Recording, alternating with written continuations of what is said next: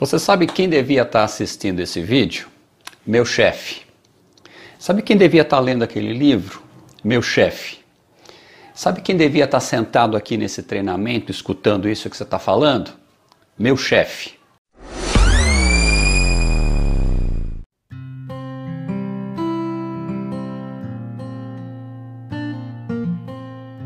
Você já ouviu isso ou já falou algumas vezes frases assim?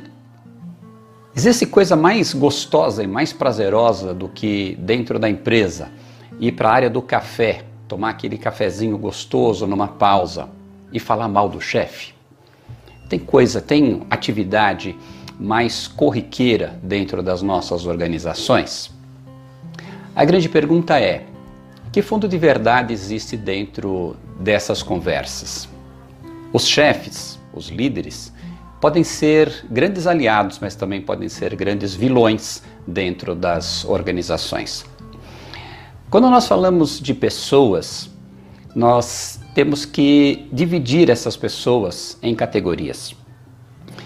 Aqui eu vou utilizar como categoria básica para a gente diferenciar grupos é, o item número um da minha definição de equipes, que envolve o conceito de maturidade pessoal uma das características da maturidade é responsabilizar-se pela sua vida, responsabilizar-se pelos seus atos, responsabilizar-se pelos resultados de seus atos. Portanto, pessoas imaturas, elas não se responsabilizam por suas vidas, elas não se responsabilizam pelos seus atos e muito menos pelos resultados de seus atos. Então, Todas as mazelas que acontecem na vida de uma pessoa são culpa de outras pessoas. Como nós passamos a maior parte da nossa vida dentro das organizações, dentro do nosso emprego, é muito comum que o chefe acabe virando o vilão. O vilão pela vida que eu não gosto, o vilão pelo emprego que eu não gosto, o vilão pelo salário que eu acho que é menor do que deveria ser. Enfim, o chefe é culpado de tudo. Será que isso é mesmo verdade? Então, quando nós pensamos em pessoas de maturidade elevada, uma das características dessas pessoas é elas se responsabilizam por si, elas se responsabilizam pela vida que elas levam, elas se responsabilizam por onde elas estão e elas entendem que aquilo que elas estão vivendo é fruto das escolhas que elas tiveram. Então aqui nós conseguimos diferenciar a turma do café entre as pessoas de baixa maturidade e as pessoas de alta maturidade. Uma das características das pessoas de baixa maturidade, então, é achar que tudo é culpa do chefe. Agora vamos lá.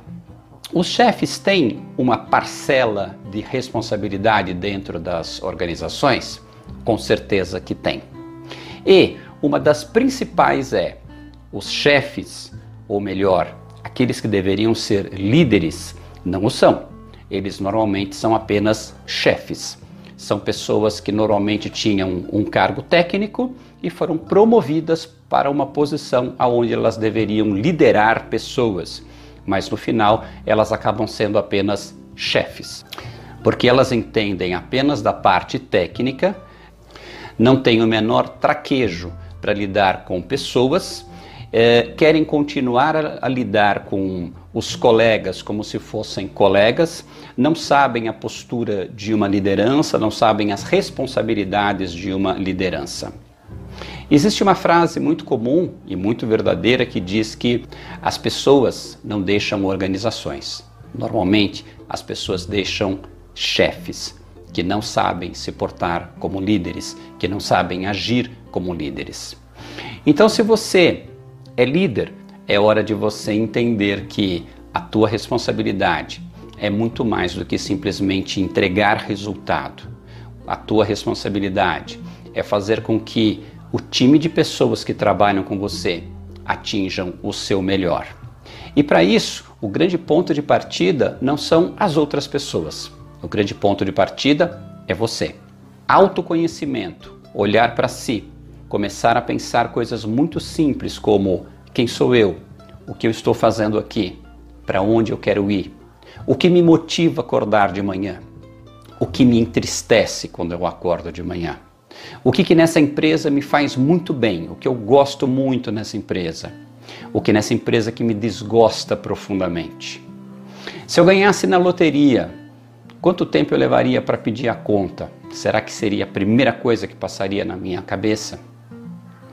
Essas são perguntas que ajudam a pessoa que está na posição de liderança a se colocar no lugar das outras pessoas. E começar a conversar com seus liderados para levantar junto a eles as suas expectativas, as suas vontades, aquilo que os alegra, aquilo que os entristece. É um grande caminho para você deixar de ser chefe e virar um líder. Acompanhe os nossos vídeos você vai descobrir muito mais sobre como transformar um juntado de gente numa equipe. E tudo começa com você, no seu autodesenvolvimento, no seu foco pessoal. Um grande abraço, até breve.